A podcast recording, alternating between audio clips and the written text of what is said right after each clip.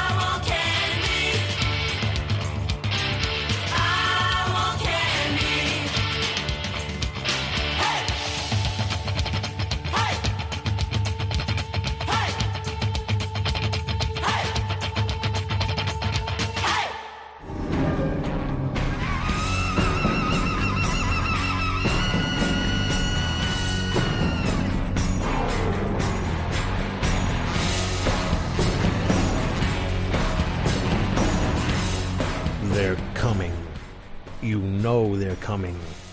You can't stop them. Your skin crawls.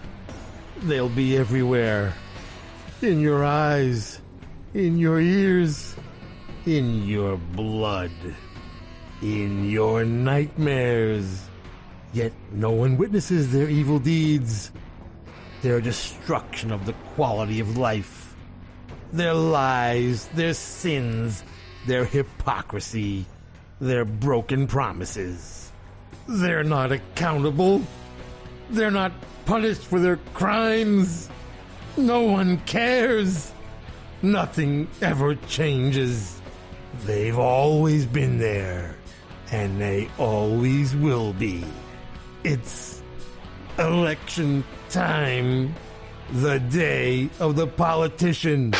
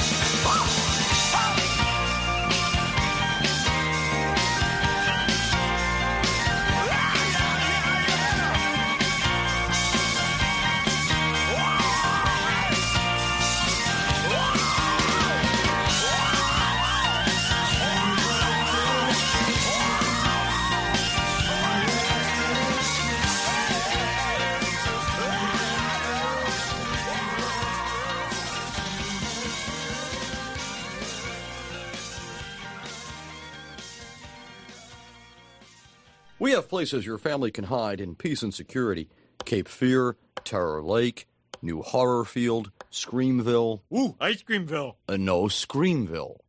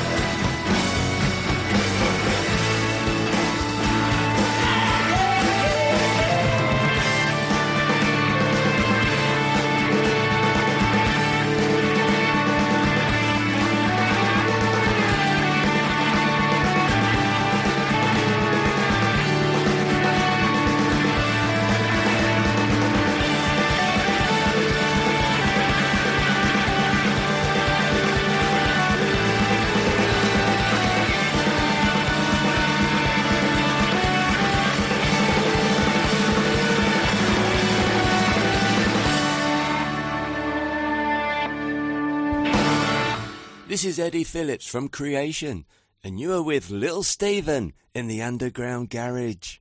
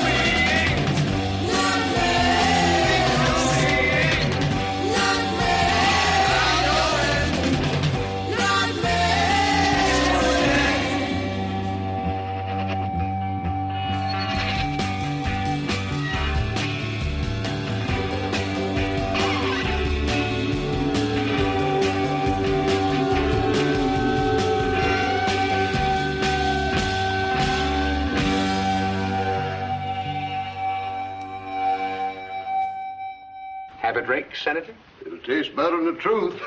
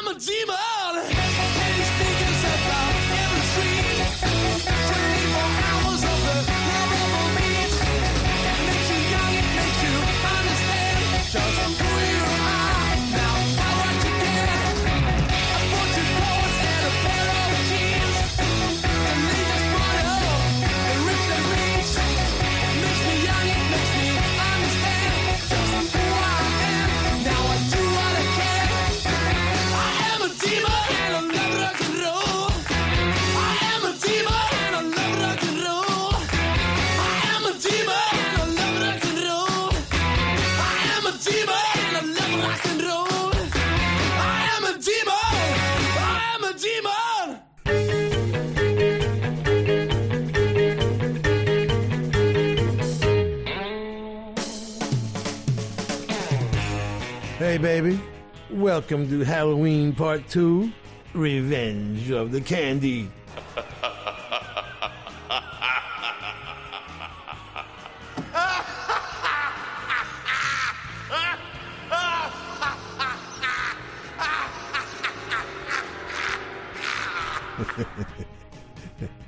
Yeah, we started the show with Bow Wow Wow's version of I Want Candy, the classic Strangeloves tune, written by the Strangeloves and Bert Berns, produced by the amazing Kenny Laguna, by the way. The Chesterfield Kings started our first set, running through my nightmares, and keeping in that theme, Restless Nights, Bruce Springsteen and the E Street Band, both of which can now be found on Halloween a Go Go. yes, there's still a few left. If you hurry to your local coolest record store, they may still have one or two. Like Ghosts New Bomb Turks out of Columbus, Ohio, from the night before the day the earth stood still. Fabulous album title right there. Nightmares was Creation from Hertfordshire, United Kingdom. Creation, one of the most important British bands that did not come to America. Written by singer Kenny Pickett and guitar player Eddie Phillips, and produced by the great Shel Talmy. Sweatmaster with former coolest song in the world, I Am a Demon and I Love Rock and Roll. And that, of course, can be found on, dare I say it, Halloween a Go Go.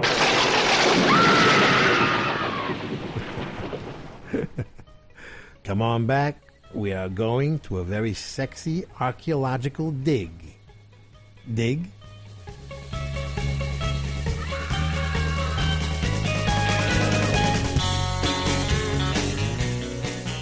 Por aquí me tienes de vuelta. Esta noche estamos celebrando la segunda parte de nuestro especial de Halloween y si bien el domingo pasado hablábamos de los orígenes de esta festividad, hoy toca que nos adentremos en lo que la hace especial, las historias de terror.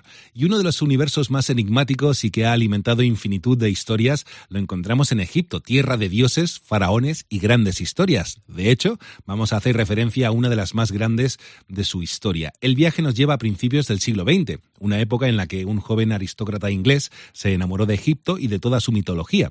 Aquel hombre fue Lord Carnarvon, quien contaba con los fondos suficientes para financiar su aventura por, Eg- por Egipto, pero para el propósito contó con los servicios del arqueólogo Howard Carter. Carter estaba convencido de que en el Valle de los Reyes aún había un gran descubrimiento que ofrecerle al mundo y su tozudez le llevó a pasar varias temporadas en su búsqueda.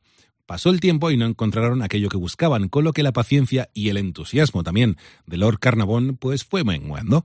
Este le dio una última oportunidad, de modo que Howard Carter se embarcó en una temporada más en busca de un sueño, y vaya que si lo consiguió fue el 4 de noviembre de 1922 cuando Carter encontró la entrada a una tumba y por fin llegó la pista que anduvo buscando todo este tiempo y en la que nunca dejó de creer.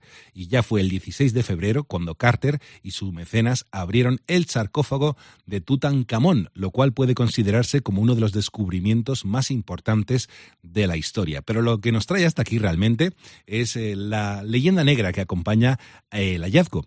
Cuenta esta leyenda que el sarcófago de Tutankamón estaba protegido por un hechizo, de modo que aquel que osase profanarlo estaría condenado a muerte. Lo curioso es que el canario de Carter, al que había acomodado en la tumba, fue el primero en dar cuenta de la maldición, ya que fue atacado y engullido por una cobra. La cobra, por cierto, simboliza a la diosa Hecho, encargada de proteger a los faraones. Diez meses después fallecía Lord Carnarvon, el mecenas que había financiado el proyecto, que murió víctima de la picadura de un mosquito. Y unos años después falleció Howard Carter, con lo cual quedó asentado el mito de la maldición. Todo tuyo, Lita.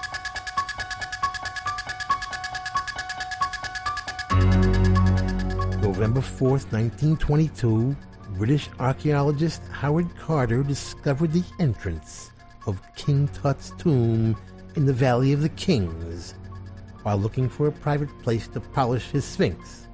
It was the only undisturbed ancient grave ever found, grave robbing being the popular sport of the 18th dynasty. It created an unprecedented interest in all things Egyptian, which extended from the Roaring Twenties all the way to Saturday Night Live. Tutankhamun, whose name meant I'm not like everybody else, had a large family consisting of Toot quite common and Toot hold on I'm a comin'. He was originally Tutankhaten, which meant I wish I was in Dixie, hooray, hooray.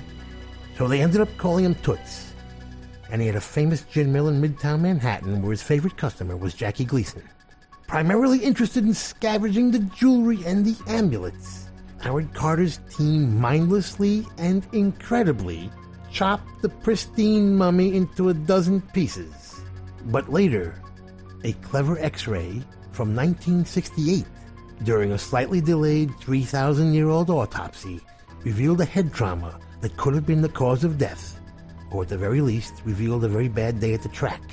His wife, who reportedly had a couple of pyramids of her own, was named A, like A Y. A.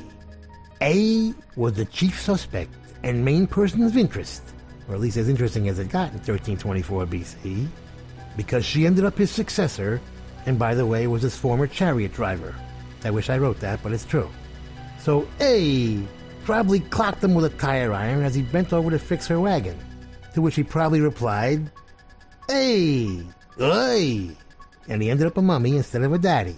And she would turn up in Sam the Sham and the Pharaohs, singing Little Red Riding Hood on Hullabaloo.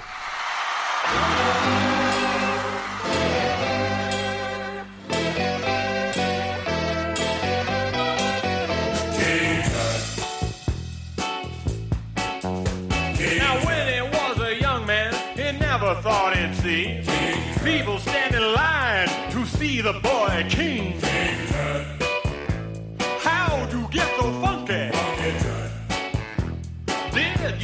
a monkey. Born in Arizona, moved to Babylonia. Now, if I had known that line of just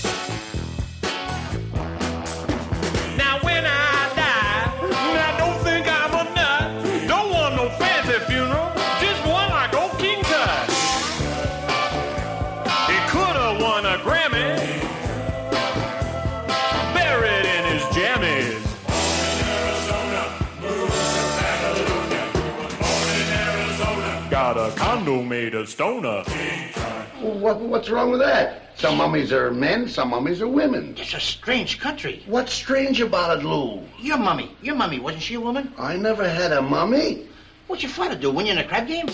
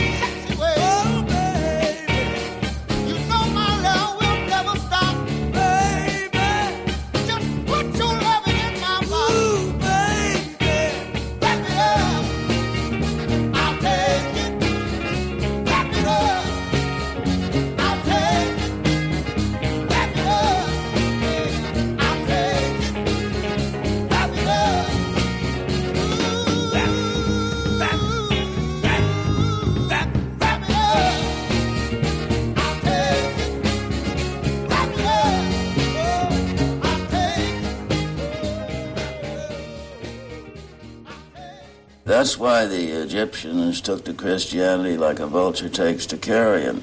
It's the resurrection of the body. Mm-hmm. This whole mummy concept, which I find, uh, well, very, um, very unsatisfactory, put it mildly. Well, and your personal feeling about that? Uh, do you believe in re- reincarnation? Oh yes, I, I more or less take that uh, that for granted possibility of reincarnation, and of course, I agree with the uh, with the Buddhist uh, system that it is something to be avoided if possible. Mm-hmm. It's the worst thing that can happen.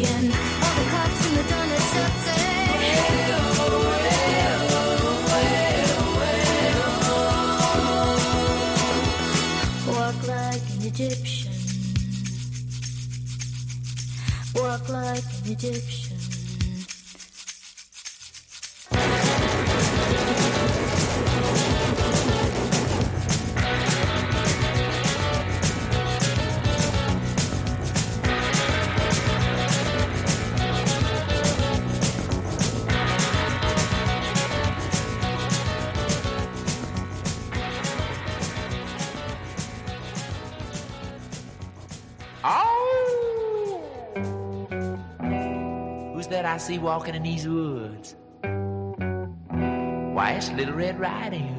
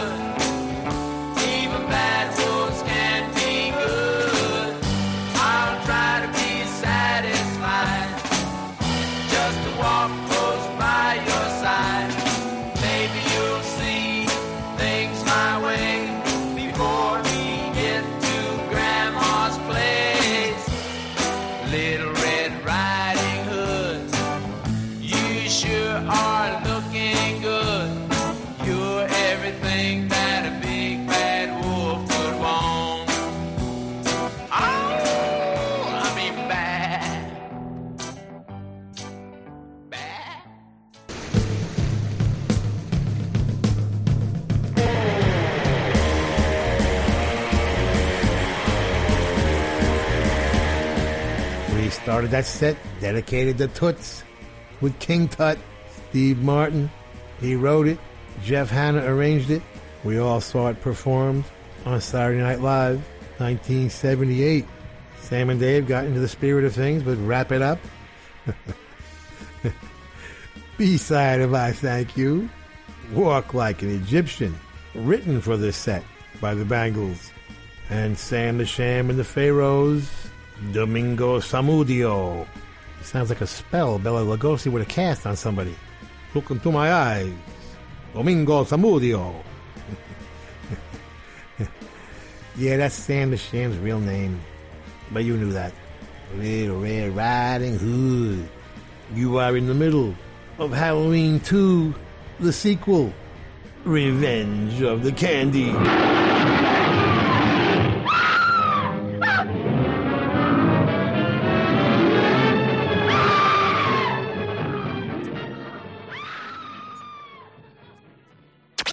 Estás escuchando Rock FM. Estás escuchando Rock FM.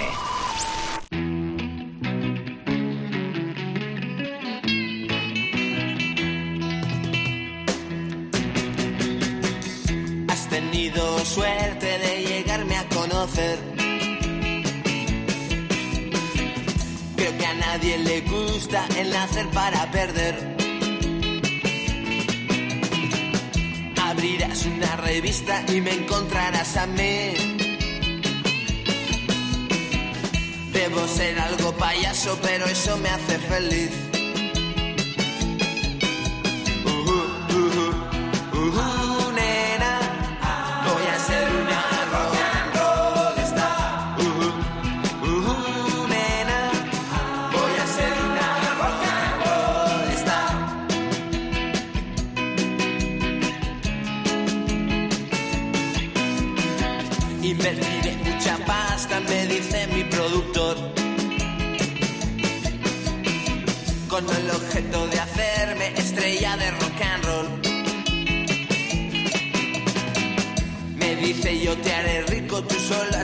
Bien. Si no te pegan 10 tiros en la puerta de un hotel.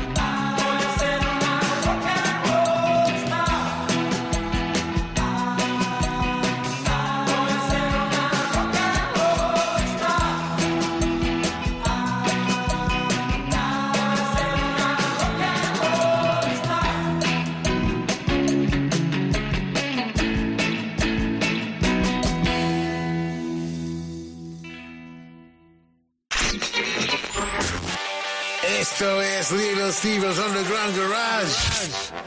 Volvemos en un segundo en Rock FM. Sigues en el Underground Garage aquí en Rock FM celebrando la segunda parte de nuestro especial de Halloween. Y si hablamos de personajes de terror, hay uno al que podemos considerar como un clásico. Es Drácula. Y quien mejor eh, retrató el al personaje fue el escritor irlandés Bram Stoker, quien publicó su gran novela en 1897. Para crear la historia, Stoker se basó en varias fuentes. Se cuenta que mantuvo varias reuniones con un erudito húngaro que le habló la- de la figura de Vlad Tepes, que, era, que fue príncipe de Valkia. Tepes se erigió como el gran muro que luchaba por impedir la expansión del Imperio Otomano allá por mediados del siglo XV. Y aquel príncipe era bien conocido por todo su reino debido a las torturas que solía emplear contra enemigos y maleantes. Uno de sus, de sus métodos favoritos y por el que era apodado era el empalamiento. Vlad el empalador era su mote. La crueldad con la que se dibuja parte de la vida de este príncipe le sirvió a Stoker para empezar a dar forma a su gran protagonista, pero también se sirvió de novelas para tal propósito. De hecho, la referencia más evidente es la novela de autoría anónima conocida como El extraño misterioso, en la que se reflejan muchas referencias del folclore que rodea a los vampiros. El conde Drácula forma hoy día parte de nuestro inconsciente colectivo como paradigma de la lucha del bien contra el mal. Fue con la obra de Bram Stoker cuando empezó a tomar cuerpo esta figura y fue en 1983 cuando pasó a de ser considerada como parte de bueno, la literatura, literatura sensacionalista para incorporarse a la colección de clásicos de la Universidad de Oxford. Todo tuyo, con Stevie.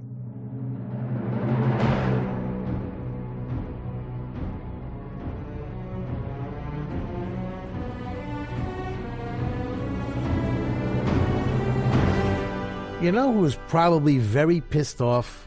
Bram Stoker, man.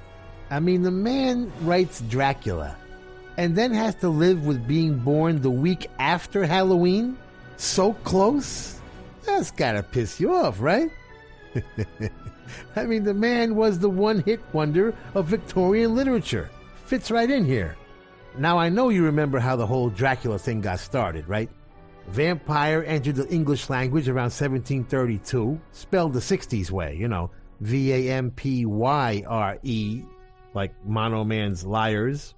One night in 1816, Lord Byron and his personal physician, John Polidori, invite Percy Shelley, Mary Godwin, soon to be Shelley, and her sister over to the pad on Lake Geneva. They spend the night reading ghost stories and then, undoubtedly with the assistance of a little after dinner absinthe and hashish, Byron suggests they all go off and write their own ghost stories. Well, Mary, soon to be Shelley, starts Frankenstein, and Byron starts The Vampire. So a couple weeks goes by, months, whatever, he forgets all about it, and his physician, Polidori, finds his notes and finishes it, and actually publishes it in 1819. Well, The Vampire is a huge hit, assisted by the fact that people think Byron wrote it. Plays start popping up based on it, and a German opera is written. This thing is huge. Just as it's dying out near the end of the century, Bram Stoker writes Dracula and really gives him all the characteristics we know and love. He's tall, he's from Transylvania, aristocratic, dresses in black, has fangs, unusual physical strength, seductive to women, can shapeshift into wolves and bats. He can't enter the house unless he's invited, is repelled by garlic and holy objects, must sleep in his native soil, and is destroyed by a stake through his heart. That's all Bram Stoker. But other than noticing the Romanian word for devil was Dracula, which is why he used it, and an article on Transylvanian superstitions, which is why he used that particular place, he didn't really know about the son of Vlad Dracul, the 15th century Romanian prince, who would be called Dracula because his father had been initiated into the Order of the Dragon. Dracul meant both dragon and devil, so Dracula meant son of the dragon, right? But supposedly, Bram didn't know anything about this stuff.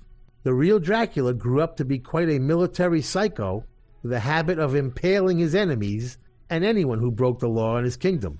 To eradicate poverty, he invited all the beggars and poor into his castle and then set it on fire.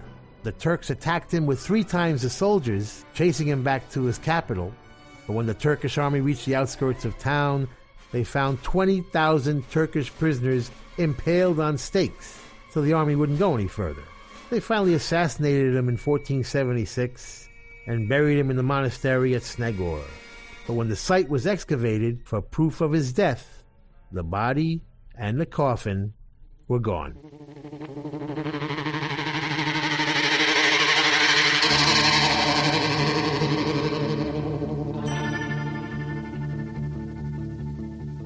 Last night your shadow fell upon.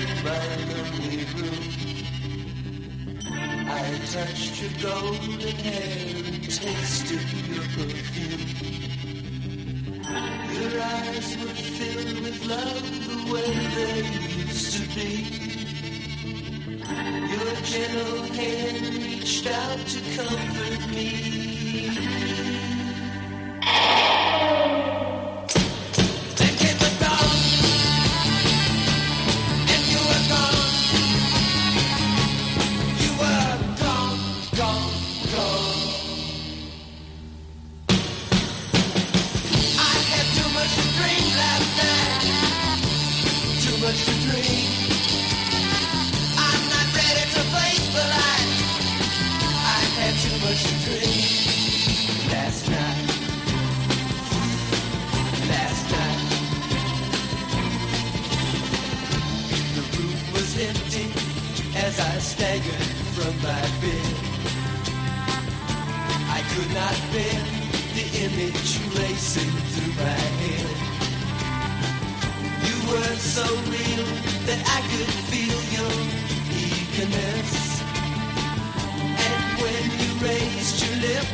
for me to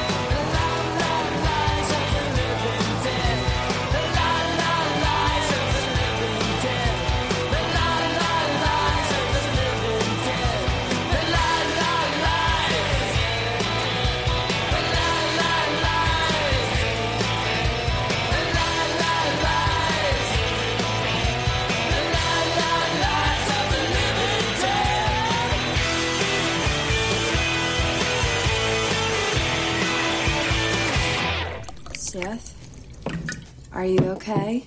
I'm peachy, Kate. The world is my oyster. Except for the fact that I just. I just rammed a wooden stake into my brother's chest because he turned into a vampire. Even though I don't believe in vampires. Aside from that unfortunate business, everything is hunky dory.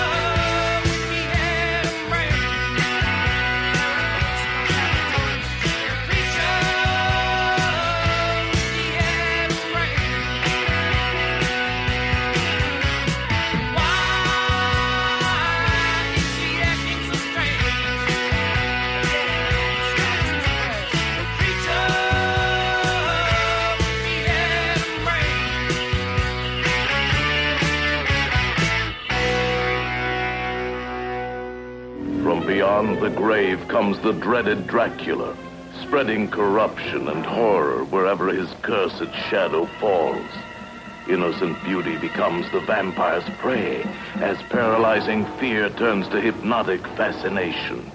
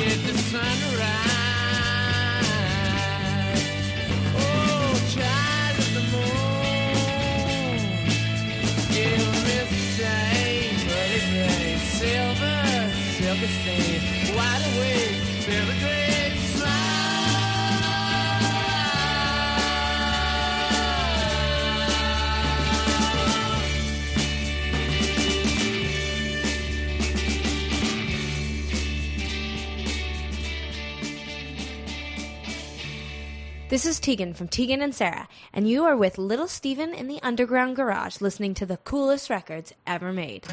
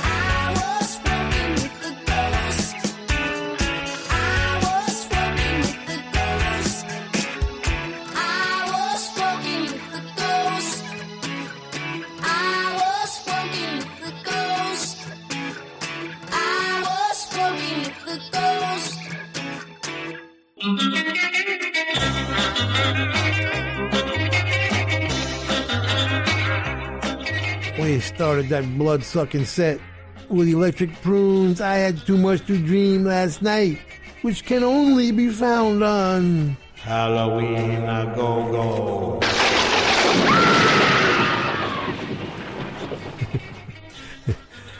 Not to mention Lies of the Living Dead by the Minus Five. And they're on that classic record also.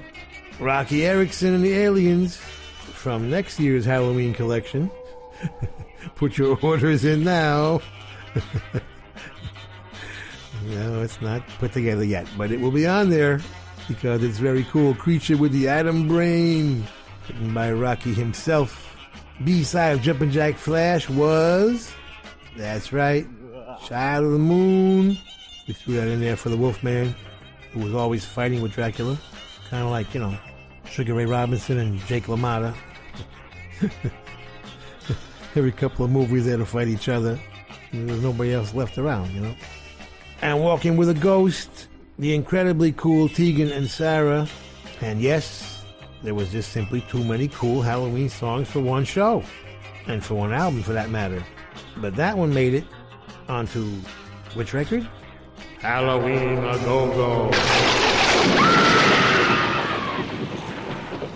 This is like playing 10 from outer space. We'll be back with a couple of scary freaks who have our coolest song in the world this week.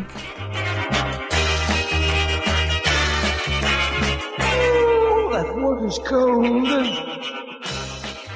Por aquí me tienes de nuevo. Llegó uno de los grandes momentos del Underground Garage, que es descubrir la música que más le ha llamado la atención a Little Steven estos últimos días y que venimos a llamar la canción más chula de la semana. Esta noche, la banda protagonista son viejos conocidos del garage, son Dion, quienes presentan I Got My, My, Eyes on You, I Got My Eyes on You, como la canción más chula de la semana. Apúntatela. Dale, Stevie.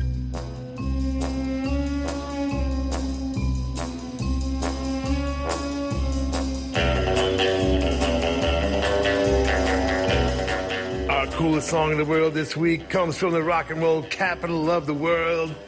the Bronx. Please welcome back to the Underground Garage stage, Dion featuring Marcia Ball and Jimmy Vivino. One.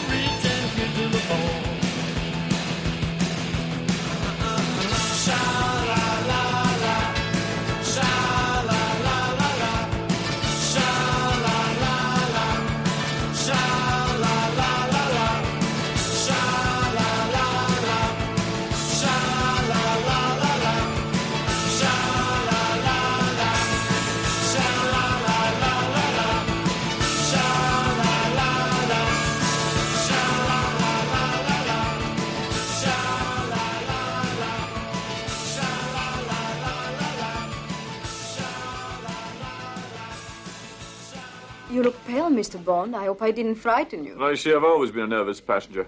Some men just don't like to be driven. No, some men just don't like to be taken for a ride.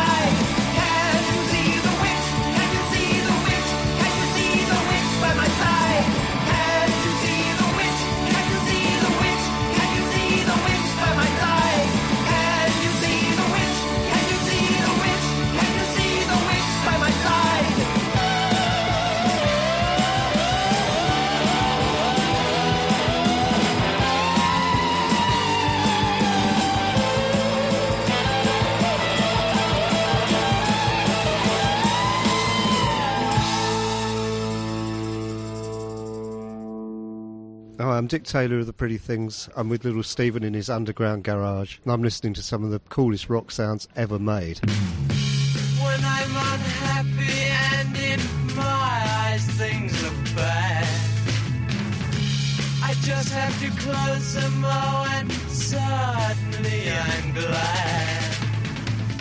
Walking through my dreams at night, you're walking through my dreams at night. Walking through my dreams and I'm not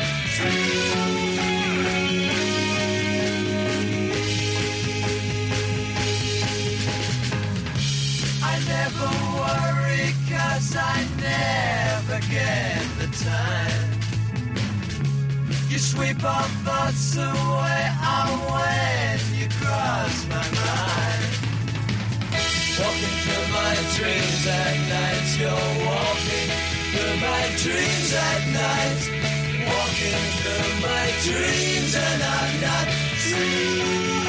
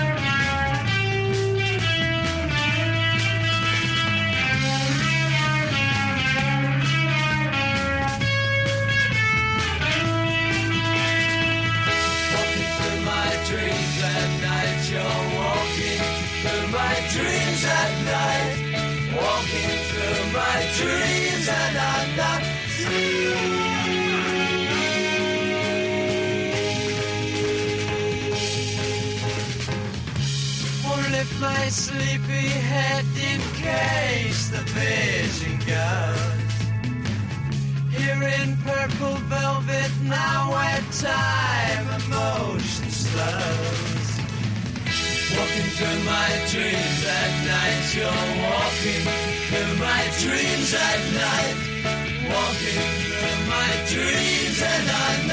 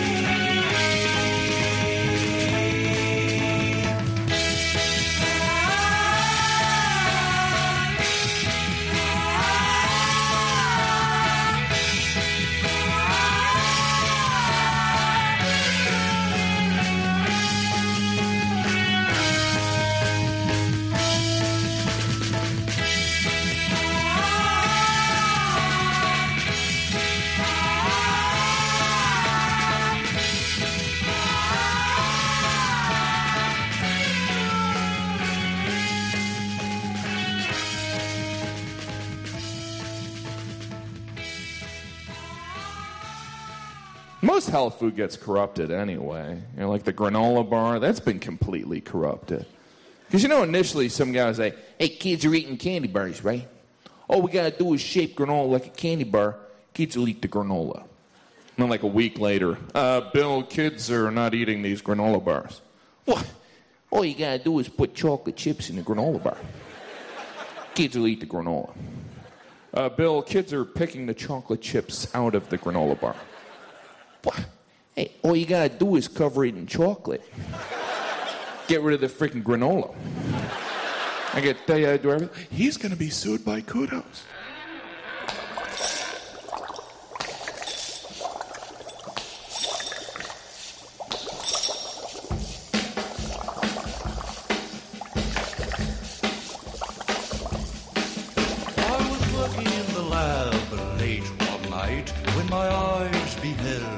An eerie sight. For my monster from his slab began to rise, and suddenly, to my surprise, He did the mash, he did the monster mash. the monster mash.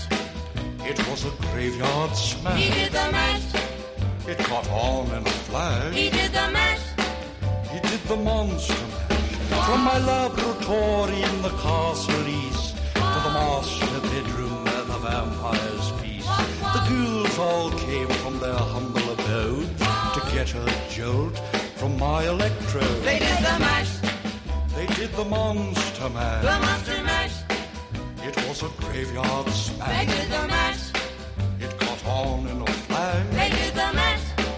They did the monster mash. The zombies were having fun. The party had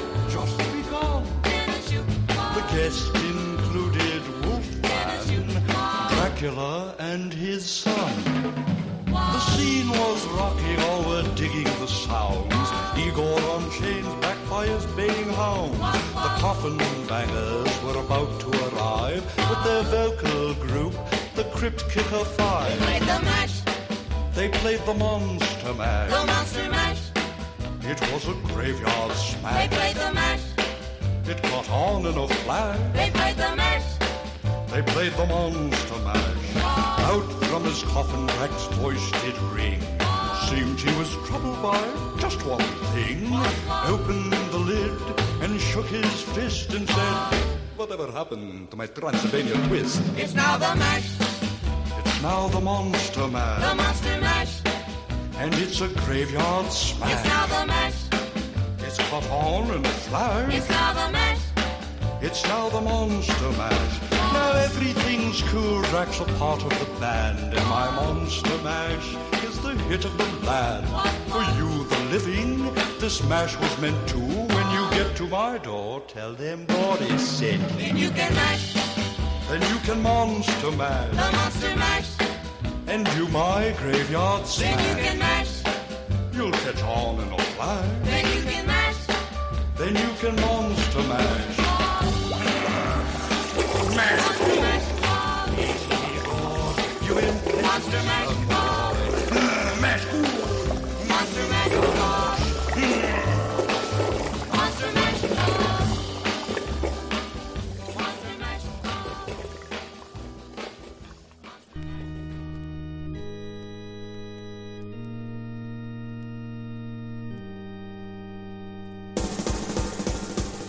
Started that set with our coolest song in the world this week. I got my eyes on you, baby. Yeah, from Dion's new album, Stomping Ground. This track features uh, Marcia Ball and Jimmy Vivino. He's got a whole bunch of guests on it, just like his last one. He's on a roll. Uh, Stomping Ground, of course, is uh, Joe Bonamassa's label. Him and uh, Roy Weisman, KTBA Records. Uh, Dion wrote it. Uh, Wayne Hood produced it with Dion, and, and Wayne arranged it. That's who's on it. Dion, Marcia Ball, Jimmy Vivino, and Wayne Hood. So get it from Dion DiMucci with two C's dot com. The Ramones with their hormones out of control, howling at the moon from Too Tough to Die, 1984.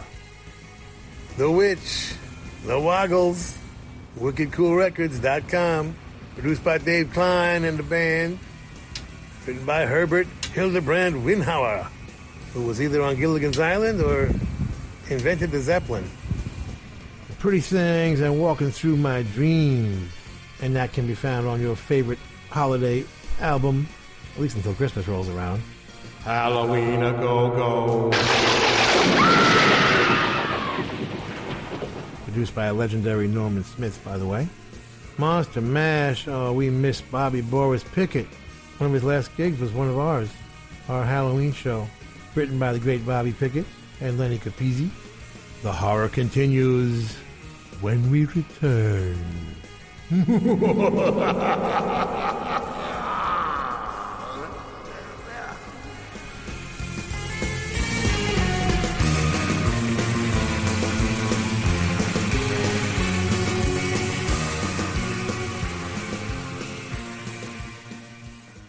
Estás en Rock FM. Estás escuchando Rock FM.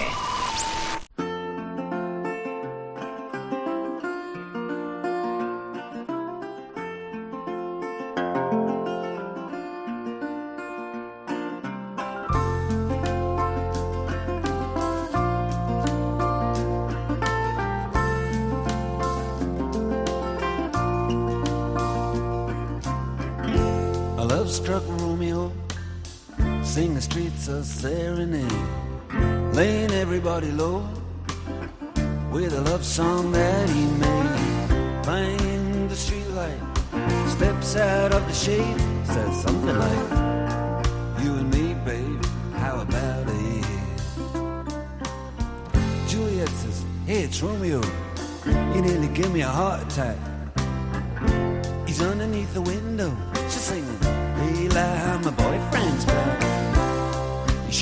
come around here singing up at people like that. Anyway, what you gonna do about it? Juliet, the dice was loaded from the start. And I bet, then you exploded into my heart. And I forget, I forget the movie song. When you're gonna realize it was just the time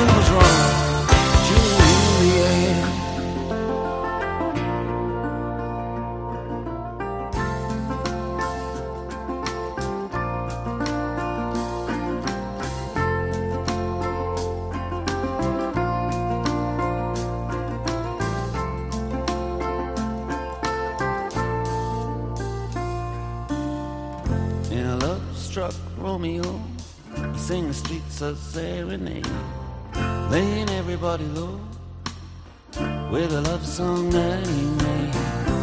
Find the convenient street light, steps out of the shade, he says something like,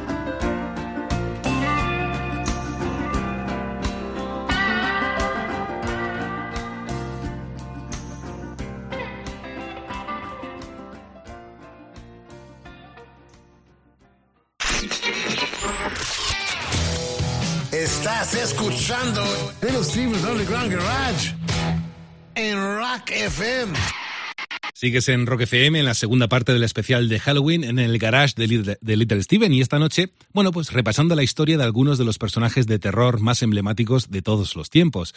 Y hay uno que es muy, eh, muy peculiar, que es Frankenstein, pero para conocer su historia tenemos que remontarnos a 1816, bautizado como el año sin verano. Fue entonces cuando Mary Shelley viajó con su marido a Suiza con el fin de visitar a su amigo Lord Byron. Y allí fue cuando surgió la idea de crear a Frankenstein. Y todo comenzó cuando Byron retó a su médico personal eh, y, al matrimonio Shelley a escribir unos relatos de terror. La idea surgió después de que Byron leyese una antología alemana de cuentos de fantasmas. El único que terminó su relato fue el médico de, de Lord Byron, pero Mary Shelley ya tenía en, en mente su gran idea. De hecho, bueno, fue poco después, cuando tuvo una pesadilla de la que surgió parte de la historia, porque para eh, escribir a Frankenstein, o el moderno Prometeo, como también es conocida la novela, Shelley se basó en las investigaciones que llevaban a cabo científicos amigos suyos y otros de los que les llegaba información, sobre todo lo relacionado con el estudio de, de la electricidad en cadáveres. La historia de Frankenstein es considerada como el primer texto de ciencia ficción y en él se nos narra las aspiraciones de un científico suizo, Víctor Frankenstein, por descubrir los orígenes de la vida y crearla por sí mismo. El experimento lo llevó a cabo uniendo piezas de distintos cadáveres y animando el resultado con electricidad. Parece que el resultado salió bien en un principio, porque acaba por torcerse pero no te voy a contar la historia completa que tal vez no conozcas. En todo caso, Frankenstein no podía faltar en este especial Halloween y ya que estamos, te adelanto que esperamos en este ratito de radio al señor Alice Cooper y su particular homenaje a la criatura. Dale, Stevie.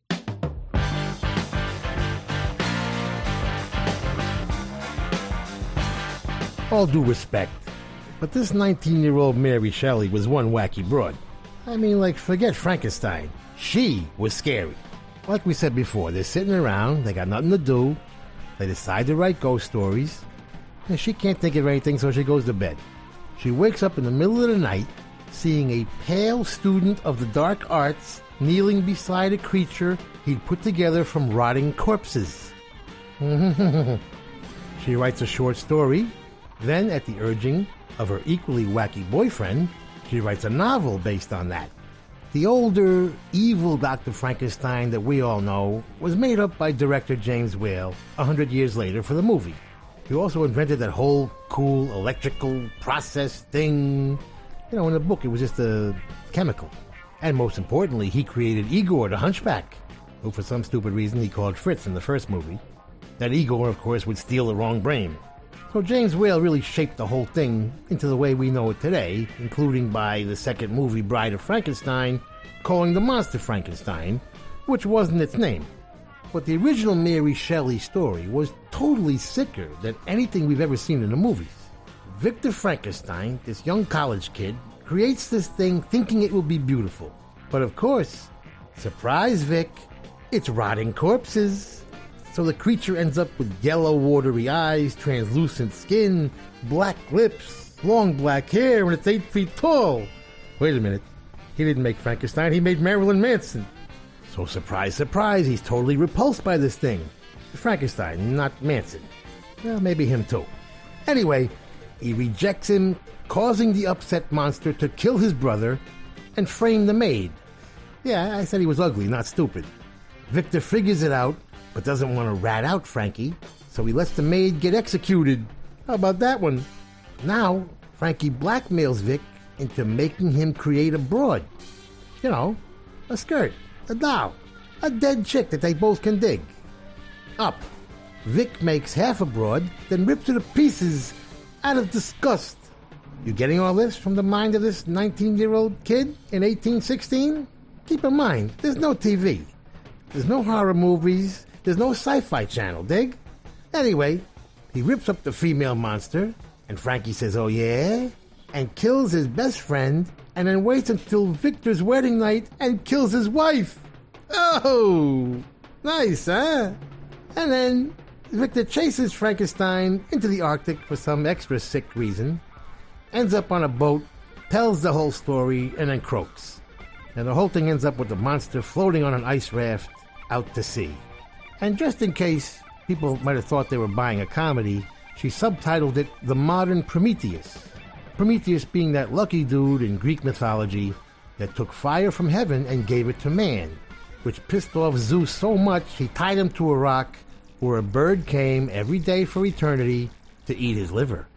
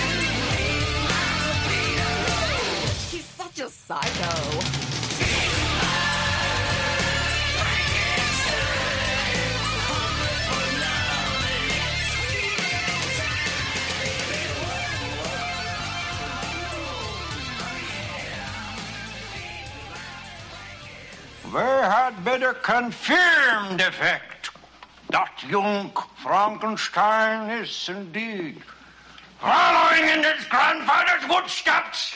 What? Following in his grandfather's footsteps, footsteps, footsteps. Oh, I think.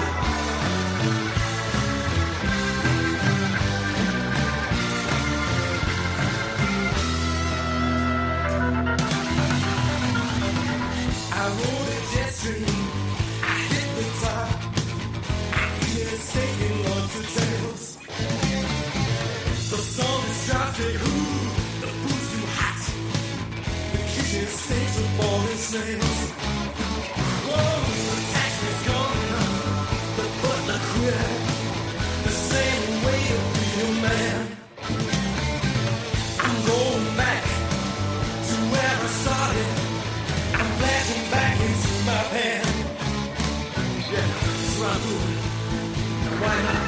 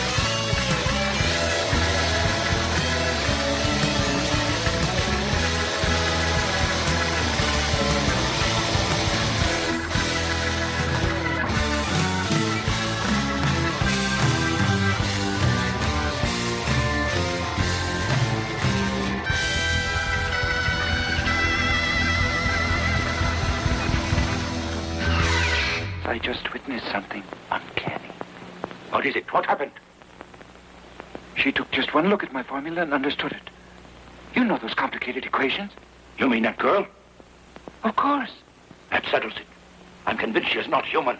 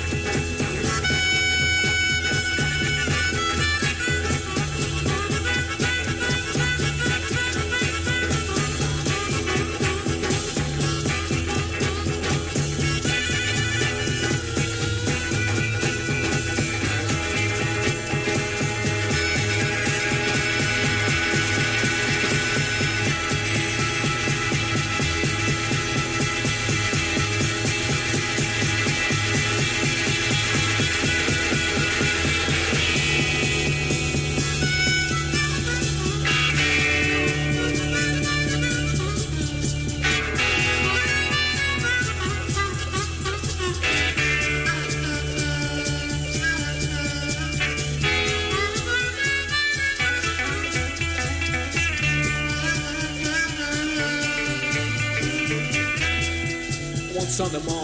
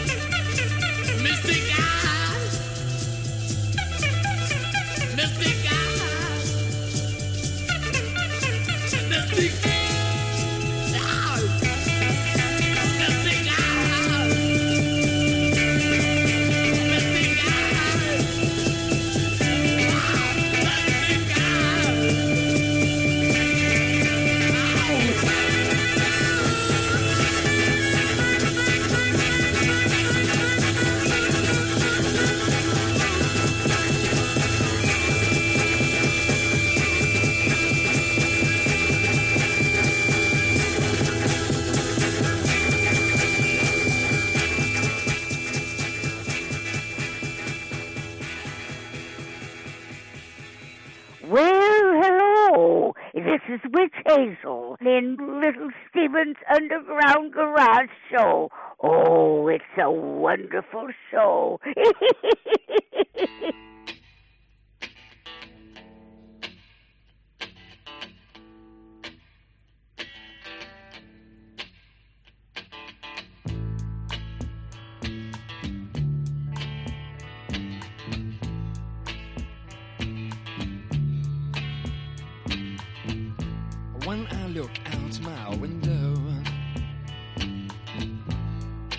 many sights to see. And when I look in my window, so many different people to be, that it's strange, so strange.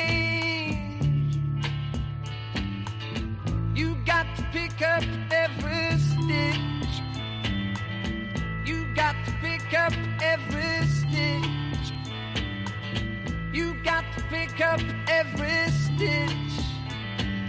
Mm -hmm. Must be the season of the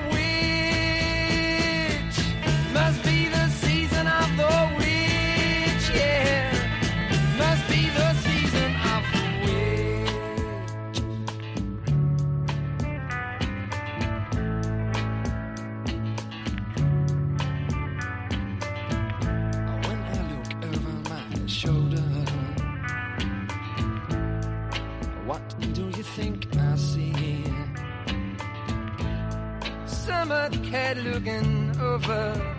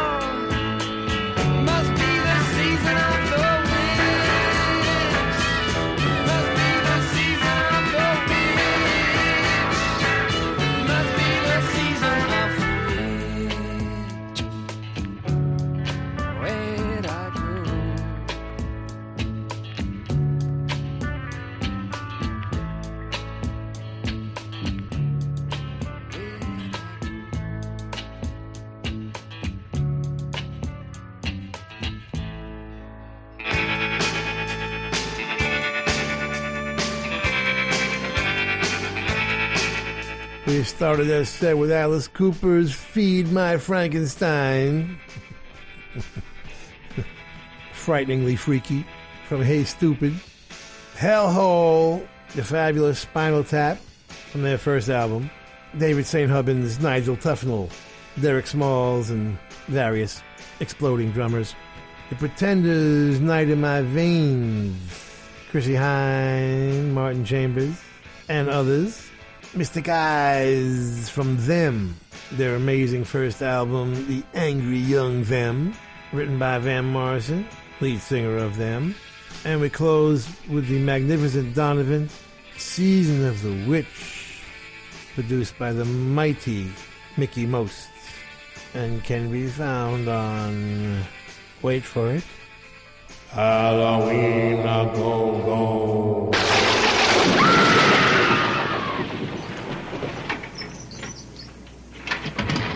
Now I have to face stupid reality again.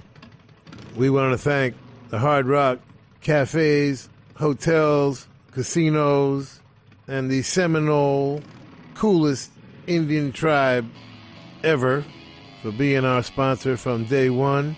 And I want to thank all of the Hard Rock employees around the world as we stop in and do our DJ thing when we're on the road. Nicest people in the world, in addition to the best food. And someday will be a rock and roll circuit. I'm never going to give up on that. We want to thank Premiere Networks, our new syndicator, Julie Talbot, Rick Bucchietti, Tanya Juhaz, and Corey Neal. Forgive the pronunciation. I'll get it right eventually.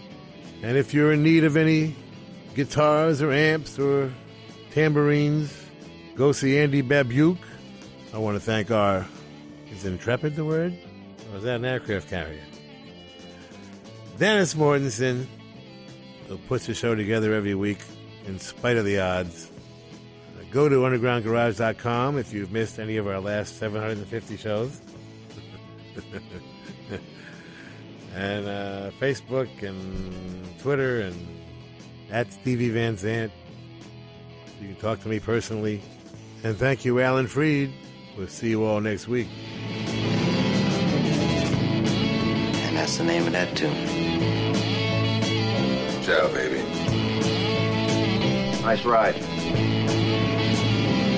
Go back to Jersey, you moron!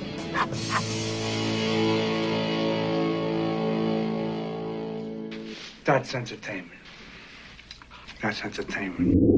Bueno familia, y hasta aquí eh, la segunda parte del especial de Halloween que nos ha dedicado Little Steven, recordando, recordando un poquito, bueno, pues la historia de algunos de los grandes eh, personajes que han poblado, han poblado las, las pesadillas de muchos personajes de terror ya emblemáticos como Frankenstein, el conde Drácula o aquella eh, leyenda en torno a la tumba de Tutankamón. Yo soy Carlos Medina y si te apetece nos encontramos la semana que viene en el garage. Un abrazo familia.